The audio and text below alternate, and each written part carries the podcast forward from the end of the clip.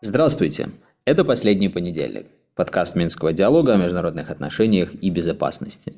За две недели, пока наш подкаст находился в творческом отпуске, произошло огромное количество событий, и все из них мы сегодня обсудить не успеем, попробуем сконцентрироваться на нескольких наиболее, как нам кажется, актуальных, но остальные события тоже постараемся не оставить за пределами нашего внимания и разберем в последующих выпусках подкаста, а может быть и специального выпуска «Кофе по скрипту» видеопроекта с Минским диалогом. Сегодня же поговорим главным образом о пакете мер по расширению Европейского Союза, который, предложил, который предложили в Европейской комиссии на прошлой неделе, и который, как нам кажется, может иметь много интересных последствий как для самого Европейского Союза, для европейского континента, ну и, конечно же, для стран, на которые этот пакет направлен. Вторая большая тема касается нового витка дискуссий о перспективах войны России и Украины. И делаем мы сегодня эту дискуссию в маленьком составе в офисе Минского диалога Алисия Иванова и я, Евгений Пригерман. Действительно, очень много новостей, которые нам нужно будет сегодня обсудить. И первое – это хорошие новости для Украины, Молдовы, а также Грузии и Боснии и Герцеговины, именно потому что Европейская комиссия э, порекомендовала начать переговоры о вступлении Украины и Молдовы в ЕС. Э, та же самая рекомендация была сделана для Боснии и Герцеговины, а Грузия должна получить вот статус кандидата тоже на вступление в ЕС. В принципе, э, когда эти рекомендации были сделаны, было сказано, что и Украина, и Молдова очень большой прошли путь и завершили очень большую часть реформ, которые они должны были завершить для того, чтобы приблизиться к вот этому заветному статусу страны ЕС. Тем не менее, конечно же, было подчеркнуто, что работы еще очень много и для Украины, и для Молдовы. И вот, э, Женя, я, наверное, прежде чем мы обсудим возможные последствия вступления Украины и Молдовы в ЕС, я бы хотела с тобой обсудить э, насколько вообще это вероятно в ближайшем будущем и как долго, в принципе, этот прогресс, вот, вот эти последние 10%, которые Украине нужно добить, как много времени займет э, вот этот вот процесс для Украины, особенно учитывая российско-украинскую войну?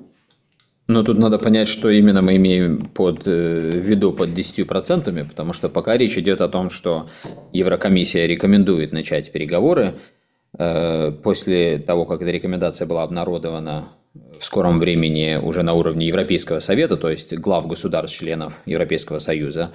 Э, эти рекомендации должны быть рассмотрены, и уже формально они, им может быть дан такой политический и юридический старт э, где-то в районе марта следующего года. То есть э, если мы про этот процесс говорим, то действительно, наверное, остается 10% пройти до того, как формально... Но в отчете отмечается, что 90% реформ выполнены.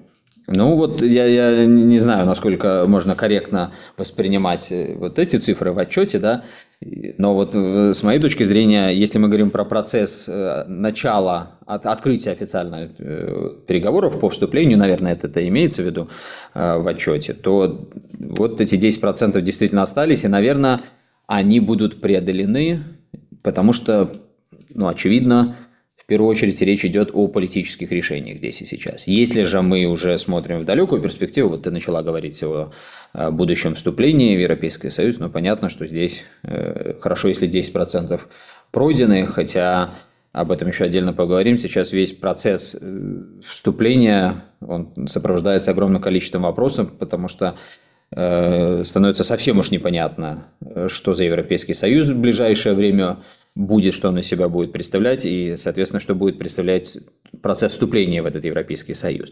Но пока же, повторимся, все выглядит так, что чисто политически э, не только Еврокомиссия дала такой э, во многом пафосный старт э, будущему началу переговоров, но и это будет, скорее всего, принято на политическом уровне главами государств, хотя понятно, что там скепсиса всегда больше, там есть государства-члены, которые рассматривают ситуацию с точки зрения своих национальных интересов и по-разному рассматривают реалистичность различных процессов, в том числе вот э, того, что может быть связано с потенциальным началом переговоров с Украиной, с другими государствами. Э, та же Венгрия, естественно, там активно говорит о том, что не совсем все так радужно с ее точки зрения выглядит. Но я думаю, что вероятность того, что э, каким-то образом можно будет преодолеть для других государств, которые поддерживают этот процесс для Украины и для других стран, Молдова, ну, Босния тут немножко особняком теперь стоит уже, исходя из того, где она находится и какие обстоятельства. А, так вот, тем государствам, которые поддерживают этот процесс, ну, наверное, будет возможность преодолеть э, венгерскую позицию. Все сейчас говорят, и мы, кстати, в предыдущих выпусках подкаста упоминали, что Венгрия не прочь была бы разморозить несколько миллиардов э, средств, которые ей не выдают, говоря о том, что там неправильная демократия, неправильные процессы. И вот это рассматривается сейчас как возможный обмен. Э, что как минимум какую-то часть этих средств разморозит и Венгрии предоставит, она, соответственно, позволит начать э, переговорный официальный процесс с Украиной и Молдовой. И насколько этот процесс потом может быть быстрым или не быстрым, ну, мы знаем кейс Турции.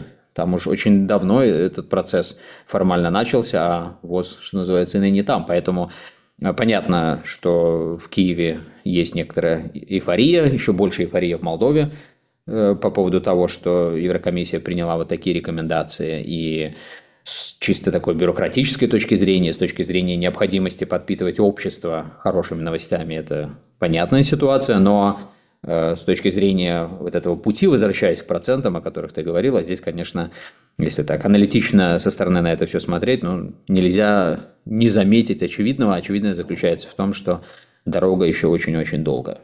Ну, особенно вот интересно, насколько долго эта дорога будет в контексте российско-украинской войны, потому что, ну, как будто бы на поверхности есть ощущение, что пока война не закончится, никаких больших трансформационных процессов мы видеть не будем. И возникает вопрос, который Украина как бы поднимает, в принципе, в своих СМИ, это вопрос оккупированных территорий, что будет с ними, будут они в ЕС или нет. А, то есть э, ждать придется долго, но вот мне интересно, даже если Украина, условно, война там закончится в течение следующих э, пяти лет, и Украина вступит в ЕС, э, сколько денег ЕС понадобится на то, чтобы Украину восстанавливать, например. То есть это же не... Мы не ожидаем просто какого-то факта, который свершится, и на этом вопрос закроется. Украине придется быть членом ЕС, и ЕС придется Украине уже помогать в совсем других рамках. Вот как ты, возможно, видишь э, именно значение для ЕС вот этих поступков? Ну, этот вопрос не имеет э, ответа сейчас. Я имею в виду, вот какие средства нужны будут для э, восстановления Украины. Это риторический, конечно, вопрос. Да, но, но, но, это, но это важно подчеркнуть. Почему? Потому что речь же может идти о том, что Украины, ну, то есть ее точно, к сожалению, не будет в том виде, в котором мы ее знали предыдущие десятилетия после обретения Украины независимости, несмотря на то, что официальная цель Э, Украины и ее союзников э, в этой войне восстановить территориальную целостность, но я думаю, что мы в очередной раз можем повторить и уже совершенно больше фактологической базой сегодня э, то, что это нереалистично. Это сегодня мы еще отдельно обсудим, но это сегодня уже фактически в открытую говорят, и очень многие, в том числе высокопоставленные представители не только западных государств, как тот же генерал Милли еще год назад, но и не кто-нибудь, а главнокомандующий вооруженными силами Украины Залужный.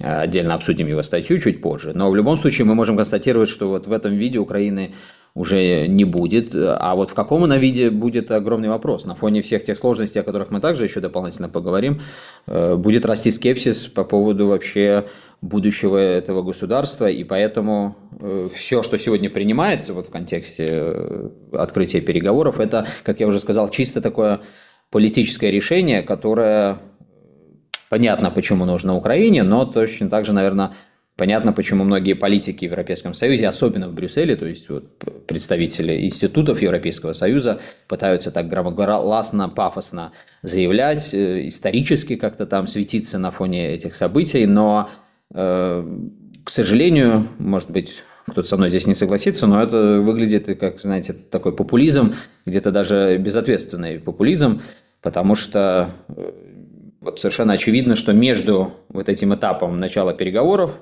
нет той прямой логической прямолинейной связи до возможного вступления, которая была ну, в какие-то спокойные времена э, для тех государств, которые вступили в Европейский Союз. э, раньше, там, особенно, скажем, на волне большого вот этого вступления, Big Bang Enlargement, как его называют, 2004 и потом 2007 года. То есть тут совершенно другая реальность. Поэтому всем очевидно, что потенциальное вступление Украины в Европейский Союз, но это с финансовой точки зрения огромнейшая проблема. И вообще вступление и Украины, и вот то расширение, о котором сегодня э, могла бы вестись речь, исходя из рекомендаций Еврокомиссии. Если оно случится, мы тоже можем однозначно говорить о том, что Европейский Союз уже будет совершенно другим. Это уже не будет тот Европейский Союз, который мы Э, все эти годы знали. И здесь тоже тогда э, все эти подсчеты, они как бы должны перемещаться в другой контекст. Подожди, Это уже... Почему Европейский Союз будет совершенно другим, не таким, как мы его знали? Ну, потому что Европейский Союз уже сегодня, когда у него 27 членов, ну, скажем так, еле функционирует по многим э, параметрам. Но ты имеешь в виду, что решение сложнее принимать будет? Таких будет невозможно, в принципе, принимать. И даже невозможно будет принять решение Э, по при, тому, чтобы вступили там Украина, Молдова и страны Западных Балкан, если не будут изменяться как процедурные вещи, то есть э, все то, что связано с процедурами принятия решений в рамках Европейского Союза, так и институциональные вещи. Поэтому сегодня вот параллельно с дискуссией о расширении все больше набирает дискуссия принципиально важная о том, как Европейский Союз будет функционировать. И здесь мы видим Э, уже все более растущее разнообразие мнений, в том числе от э, ключевых государств, Франция, Германия активно высказываются, некоторые институты, тоже Европейский парламент что-то предлагает. И там идеи варьируются от того, что нужно вернуться вот к изначальным концепциям концентрических кругов таких. Это, в общем, давно известные теоретические вещи в интеграционных делах, когда Э, интегрируются не все с одинаковой скоростью и в одинаковом масштабе, а начинают выделяться группы, которые более продвинуты с точки зрения интеграции, кто-то менее продвинут, и э, осуществляется поиск механизмов, каким образом вот эти группы разноскоростной интеграции можно э, соединять в, единый, в единое объединение.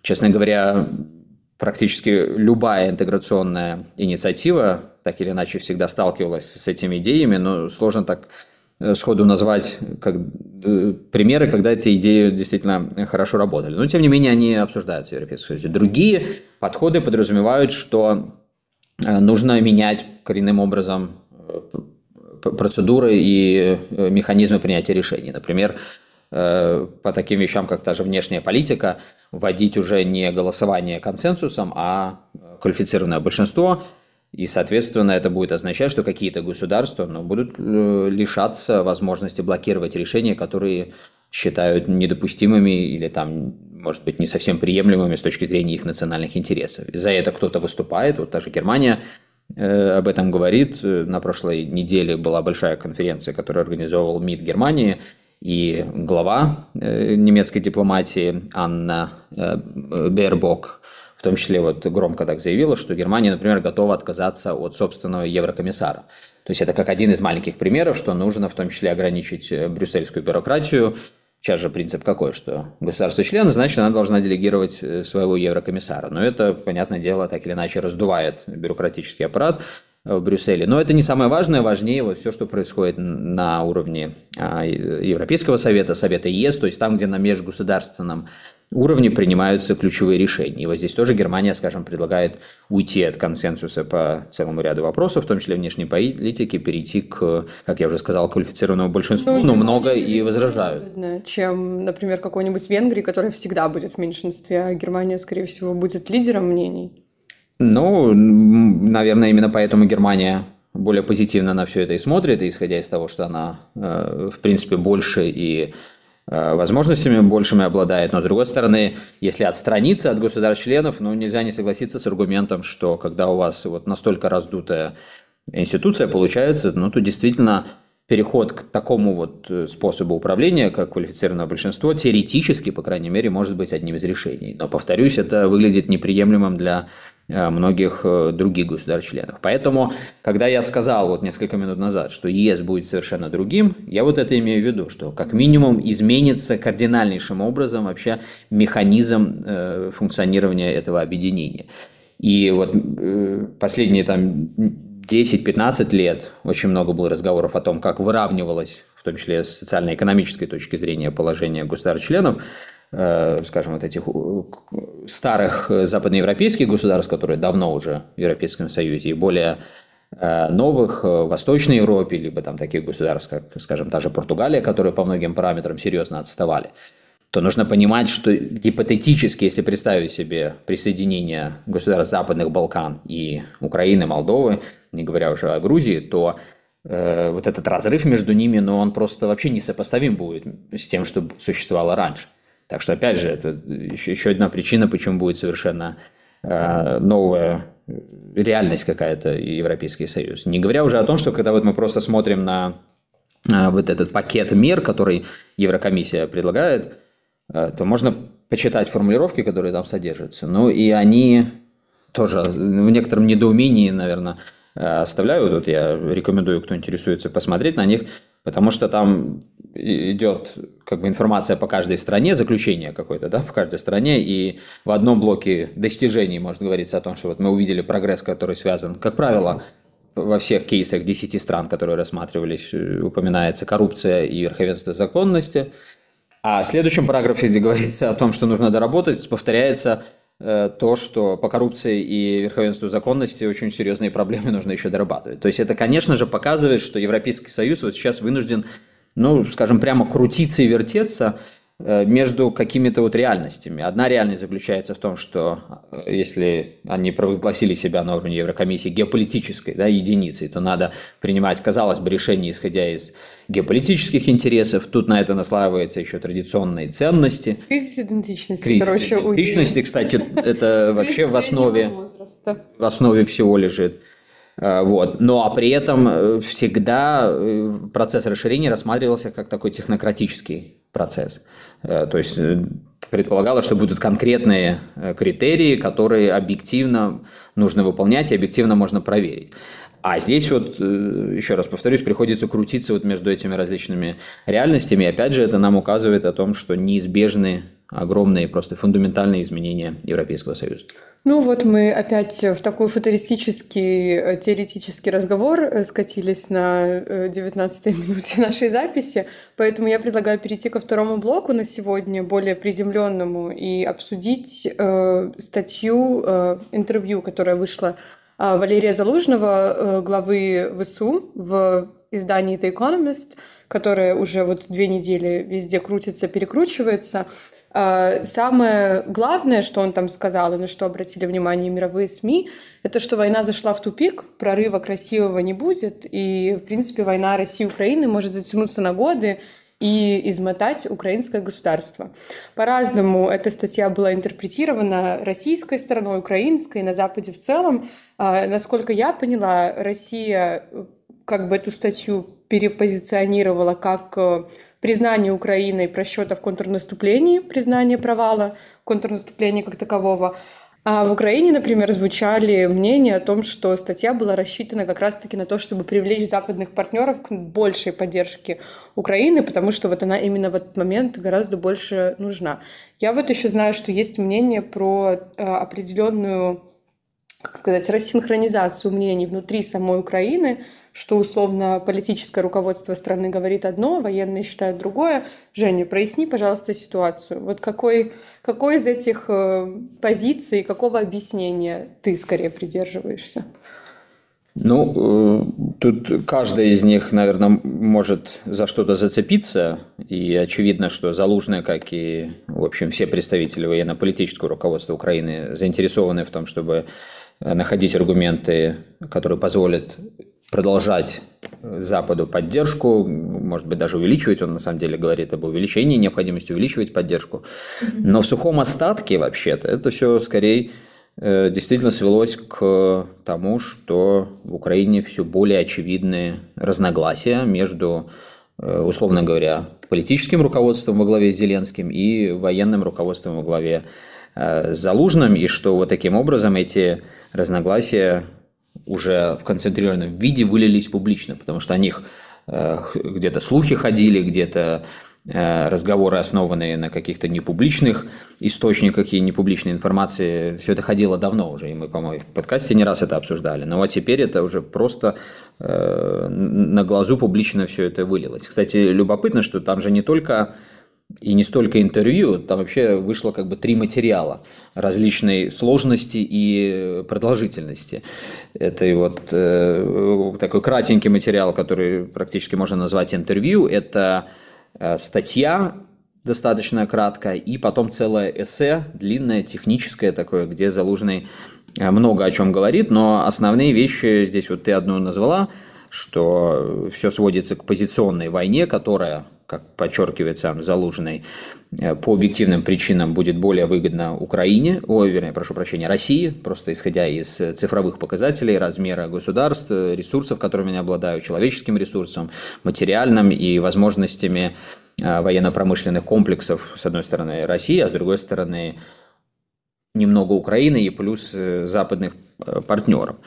И вторая большая тема, о которой он говорит, которую, кстати, наверное, даже в большей степени вынесли на поверхность средства массовой информации, это вот то, что по уровню технологий мир сегодня находится в таких условиях, которые напоминают Первую мировую войну, когда mm-hmm технологии уравнялись, и без какого-то технологического большого прорыва, вот который Залужный, естественно, хотел бы получить для Украины, э, не, мож, не можно, невозможно преодолеть патовую ситуацию, которая складывается на фронтах.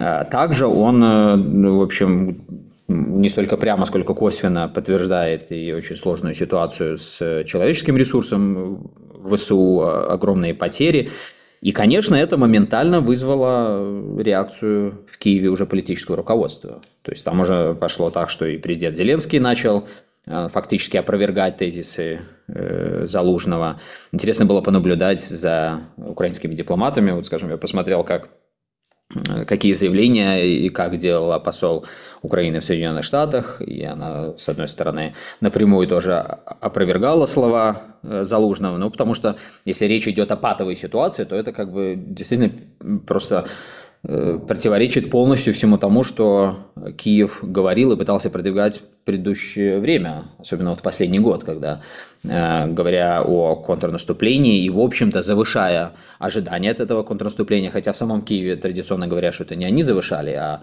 почему-то западные союзники, общества в этих странах э, как-то это завышали и нереалистично подходили. Но мы не раз обсуждали, что вот помнишь, Зеленский не единожды любил обращаться к народам и обществам этих государств через парламенты. И он ни много ни мало отталкивался от тех успехов, которые, безусловно, были в прошлом году в ВСУ, э, на Херсонском направлении, Запорожском направлении, и проводил такую прямолинейную связь между поставками вооружений, между финансовой помощью со стороны Запада и будущими такими же успехами. И я помню вот эти все Э, материалы, кстати, в том числе от э, огромного количества уважаемых, казалось бы, авторитетных военных, где-то действующих, где-то бывших, э, американских, естественно, и самих украинских, когда говорилось о том, что там к лету 2023 года вообще без каких-то проблем ВСУ будут в Крыму, и, в общем, все вернется в украинское лоно, да.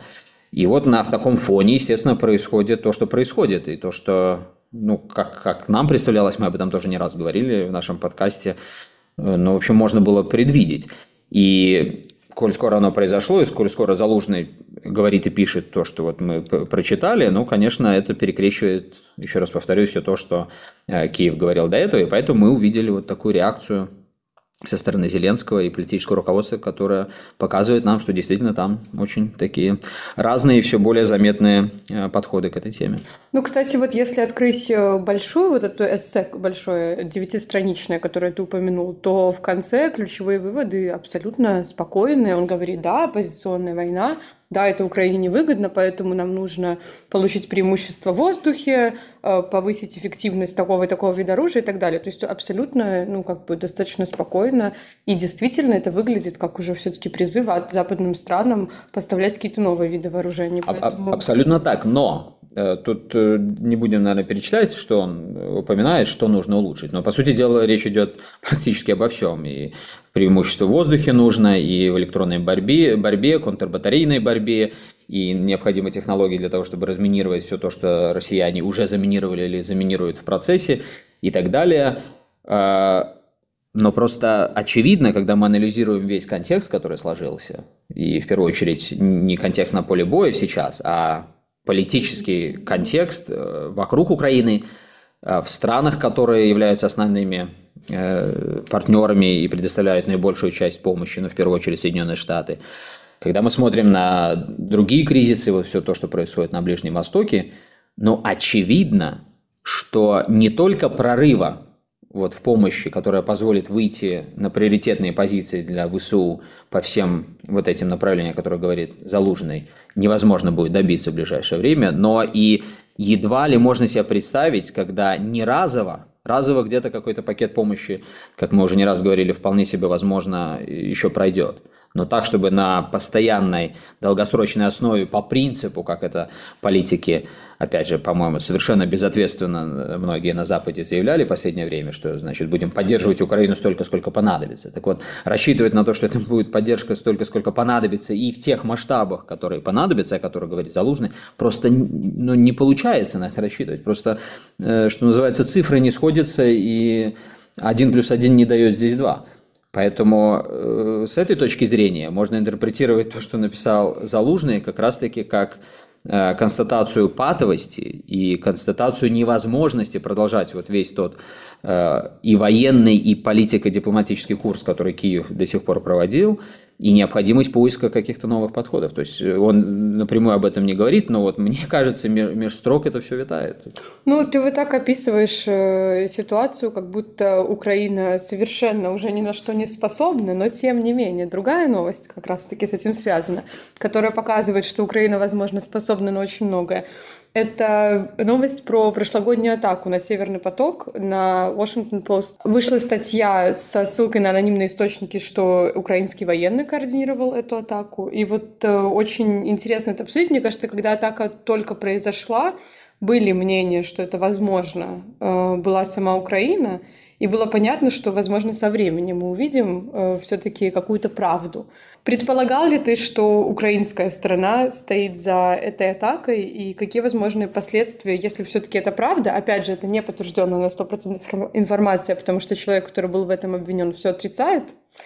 Э, но если это так, то будут ли какие-то последствия для Украины, возможно, в контексте финансирования? Ну вот все эти сюжеты, когда что-то происходит, кто-то кого-то обвиняет, кто-то отрицает свою причастность, э, кто-то со стороны пытается э, проявить себя аналитиками, говорит, мы должны смотреть на то, кому это выгодно, знаете, вот это такие традиционные вещи, которые мы слышим от всяких э, YouTube-аналитиков. А ты тоже так иногда говоришь, разве нет? Нужно смотреть на государственные интересы. Нет, государственные интересы – это одно, а когда мы пытаемся развивать конспирологию вокруг каких-то сюжетов, по которым мы не обладаем маломальски достаточной информацией и рассуждаем примитивном стиле, кому это выгодно, это совсем другое. Я вот э, сейчас говорю о втором. А государственный интерес – это действительно э, такая категория, которую специалисты должны изучать и не забывать. Но это отдельная дискуссия. Так вот, вернемся к этому сюжету и э, всякого рода YouTube комментарии, мы, я предлагаю, воздержимся даже в этой ситуации от вот этих рассуждений, хотя, в общем, череда публикаций уже в западных СМИ, казалось бы, да, тот же э, Киев должен очень так э, позитивно относиться к западным публикациям, поэтому должен нам предложить что-то такое, что должно коренным образом опровергать фактологически то, что там говорится, и недостаточно будет просто сказать, что это очередная какая-то там российская э, провокация. Но что здесь интересно? Здесь интересно не сам, сами вот эти находки, там полноценные или неполноценные журналистов, в этом случае американских, по поводу того, кто мог стоять за подрывами, а то, что в последнее время вот такого рода материалов западных СМИ Э, ведущих все больше. И да, вот это сейчас прозвучало как очередная такая разорвавшаяся бомба, ну, потому что всегда, когда есть, э, что называется, там, э, пароли, явки, да, имена, то это все приковывает особое внимание, поэтому последнюю неделю вокруг этой публикации очень много шума, но мы за последнее время увидели и публикации, в принципе, показывающие, скорее всего, то, что а, американским спецслужбам очень сильно не нравится то, э, как разактивничались э, их э, коллеги в Киеве. Мы, кстати, тоже вот читали две недели назад интересный материал. Я уже, правда, забыл, чей, наверное, Нью-Йорк Таймс или Washington Post, о том, как американцы помогали созданию Э, новых и развитию возможностей старых спецслужб э, Украины, в частности, там активно говорилось о военной разведке ГУР.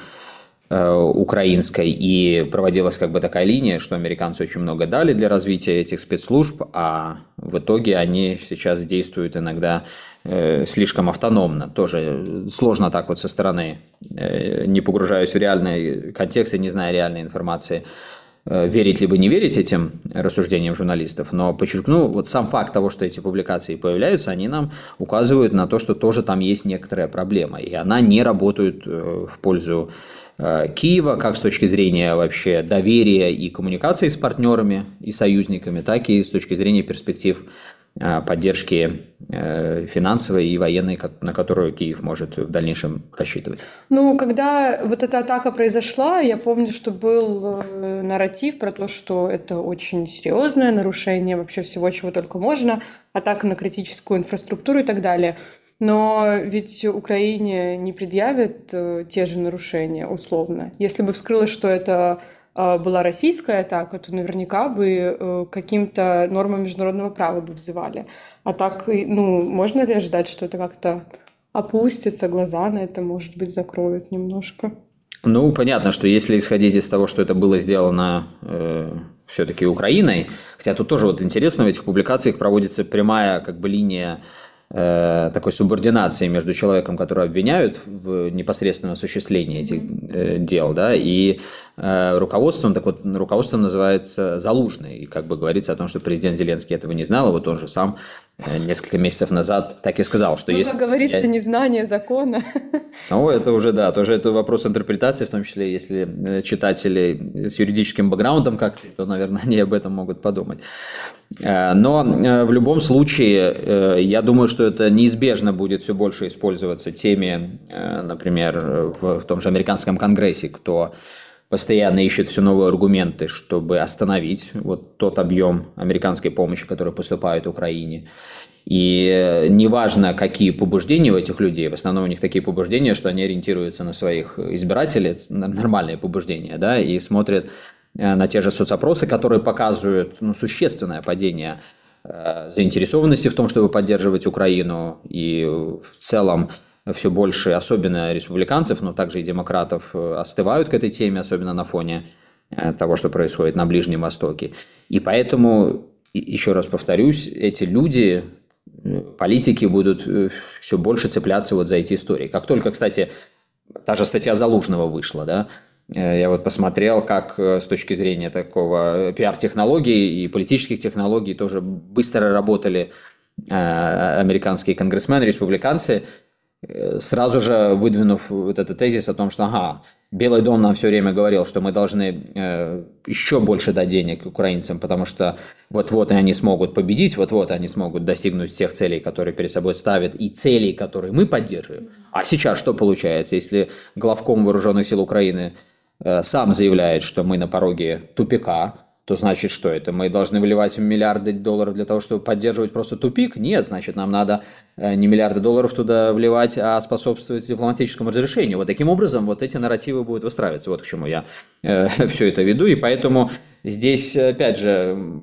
я не юрист, поэтому, может быть, я как-то менее серьезно отношусь к юридической стороне этого дела. Но мне в любом случае кажется, что Э, как бы с юридической стороны это все не выглядело и, возможно, какими бы красками не играло, основной фактор будет политический, потому что когда есть, как мы знаем, политическая воля, ну, многие преграды, в том числе юридического характера, они преодолимы. А когда вот эта политическая воля начинает исчезать, то тогда и юридические факторы, в общем, играют по-другому. И здесь вот совершенно очевидно, что политическую волю на то, чтобы э, все дальше поддерживать Украину, все эти события, ну, явно усиливать не будут.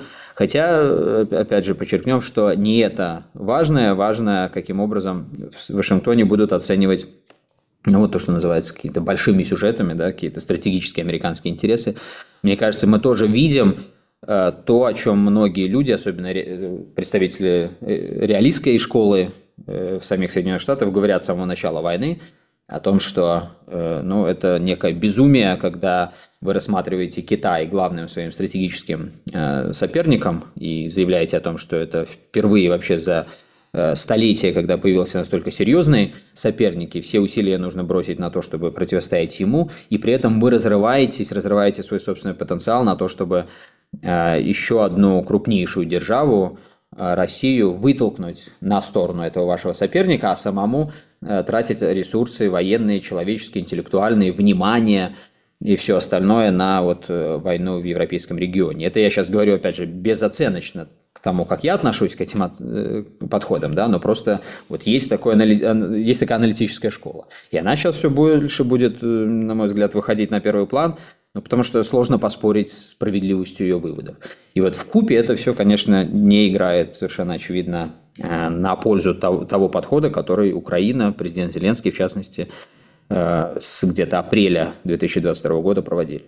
Ну, интересно, конечно, будет э, за этим наблюдать, особенно как ты э, предсказал только что какой-то поворот э, к реализму, потому что когда я училась, это считалось вот буквально год назад мертвой школой, и даже, я бы сказала, было стыдно себя как-то причислять к этой школе, даже на каком-то личном уровне.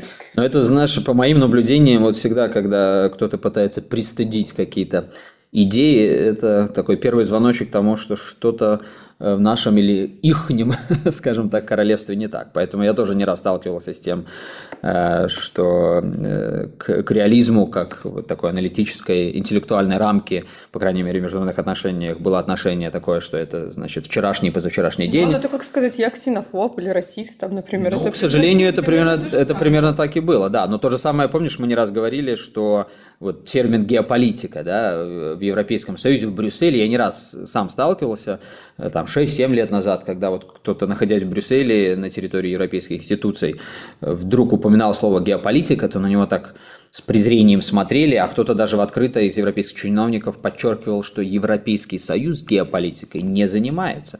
А потом бац, и происходит что? Урсула фон дер Ляйен становится э, председателем Еврокомиссии. Первое, что она говорит, моя Еврокомиссия будет геополитической. Поэтому, дорогие друзья, Э, как бы какие идеи не пытались списать с точки зрения конца истории, вот как нет конца истории, так и нет, соответственно, и конца э, тем идеям, которые, ну, в общем, десятилетиями, столетиями помогали нам понять реальность в международных отношениях. Ну, кстати, на стороне реализма как будто бы уже сейчас находится и Олаф Шольц, потому что он сказал, что с Путиным он еще собирается поговорить. Раньше они созванивались, давно уже, конечно, такого не было, но э, со временем или там своевременно Шольц пообещал, что Путину обязательно там позвонит и переговорит с ним.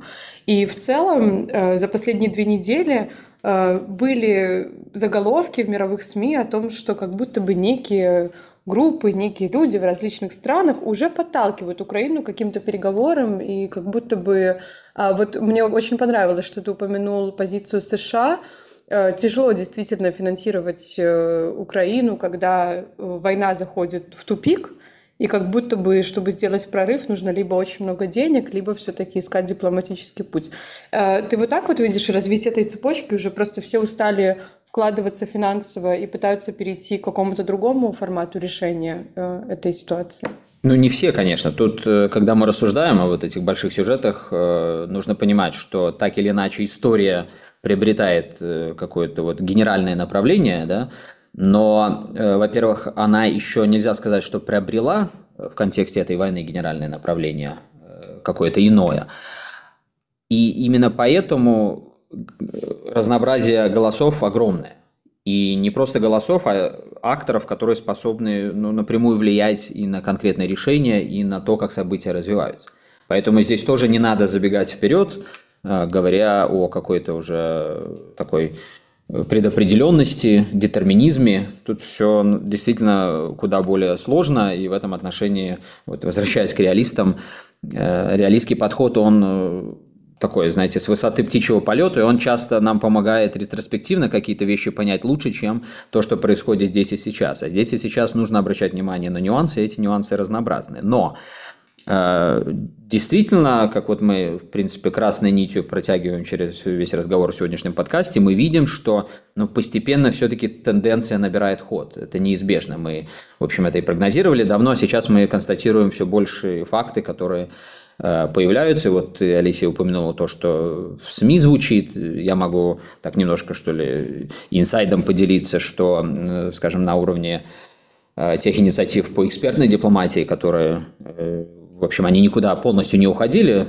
последние два года, но в какой-то момент они были настолько минимизированы, что ну, эксперты э, или боялись вообще в чем-то участвовать, э, западные эксперты, российские эксперты, да, либо э, участвовали в каких-то совместных, просто даже обсуждениях, ну, чуть ли не Э, под девятью замками и с такой секретностью, с которой иногда не сталкиваешься на уровне государственного управления. Так вот сейчас э, совершенно четко видна тоже новая такая тенденция, особенно исходящая из Вашингтона, что все больше интерес и запрос на экспертные консультации и на возможность развивать этот экспертный диалог с тем, чтобы и каналы коммуникации, во-первых, возобновлять, а во-вторых, опять начинать обмениваться достоверной, хорошей информацией, оценками экспертными, ну, для того, чтобы искать э, какие-то новые подходы. И это вот тоже всегда такой э, надежный показатель того, что э, новые тенденции начинают набирать оборот, и ход событий может как-то постепенно разворачиваться. Но последнее, что я здесь скажу, вот я упомянул, что есть много акторов, которые способны влиять на события. Да? Вот меня всегда в таких ситуациях, когда кажется, что вот-вот уже тенденция Э, развернулась и по понятной траектории начинает двигаться в каком-то направлении, меня э, всегда пугает возможность того, что те акторы, которые не заинтересованы в таком развороте, еще обладают возможностями что-то такое сделать, чтобы, ну, как минимум, э, затормозить этот процесс, ну, как вот максимум изменить эту траекторию. Я и же... Здесь может быть опасно. Извини, что перебиваю, просто так хочу сказать. Есть же, ну, я не знаю, сплетня, э, слух или мнение о том, что когда только началась война и были переговоры, э, западные страны сказали Украине, что соглашаться не надо, давайте воевать. Ну вот как бы сейчас же такое тоже может произойти. Еще раз. Ну, во-первых, это я могу тоже э, сказать, что это не слух, не сплетня. Я даже некоторые детали знаю от непосредственных участников э, с украинской стороны этого процесса, которые, в общем, не буду вдаваться в детали, но подтверждают, что это не слухи, не сплетни, и что действительно был, было огромное влияние со стороны, в первую очередь, Лондона, но не только, э, на то, что после Стамбула события начали развиваться так, как они начали развиваться. А, э, вот. Но сейчас э, ведь все выглядит э, иначе, что основные западные страны начинают пересматривать подходы, да, вот как я только что сказал, по понятным причинам. То есть картинка начинает, пазл это начинает складываться немножко иначе. Но при этом все равно и на Западе, в Украине, еще раз подчеркну, есть силы, способные, ну, как минимум, какие-то какую-то дополнительную динамику в этот процесс внести. И иногда мы видели по истории, вот достаточно даже, скажем, э, вспомню сюжет с э, американской войной во Вьетнаме, каким образом там события развивались, когда возникала некая патовость на непосредственном поле боя. Да? Там э, пошло все по сценарию географического расширения Э, горизонтального расширения этого конфликта. И вот это вот то, что меня всегда больше всего пугает. Мы тоже об этом еще в начале года в нашей аналитической ежегодной э, записке писали. Могу еще раз констатировать, что несмотря на общую, вроде как более положительную тенденцию сейчас, которая больше за дипломатию и разговор, чем за войну, опасность того, что горизонтальная либо даже вертикальная эскалация может случиться, казалось бы, на ровном месте, и изменить эту траекторию, она сохраняется, и она очень высока. Будем надеяться на лучшее и готовиться к худшему. Золотое правило, и с этим золотым правилом вступаем в новую неделю. Хороших вам событий, пусть они э, в любом случае подталкивают к лучшему. Мы будем за ними внимательно наблюдать и услышимся с вами через неделю.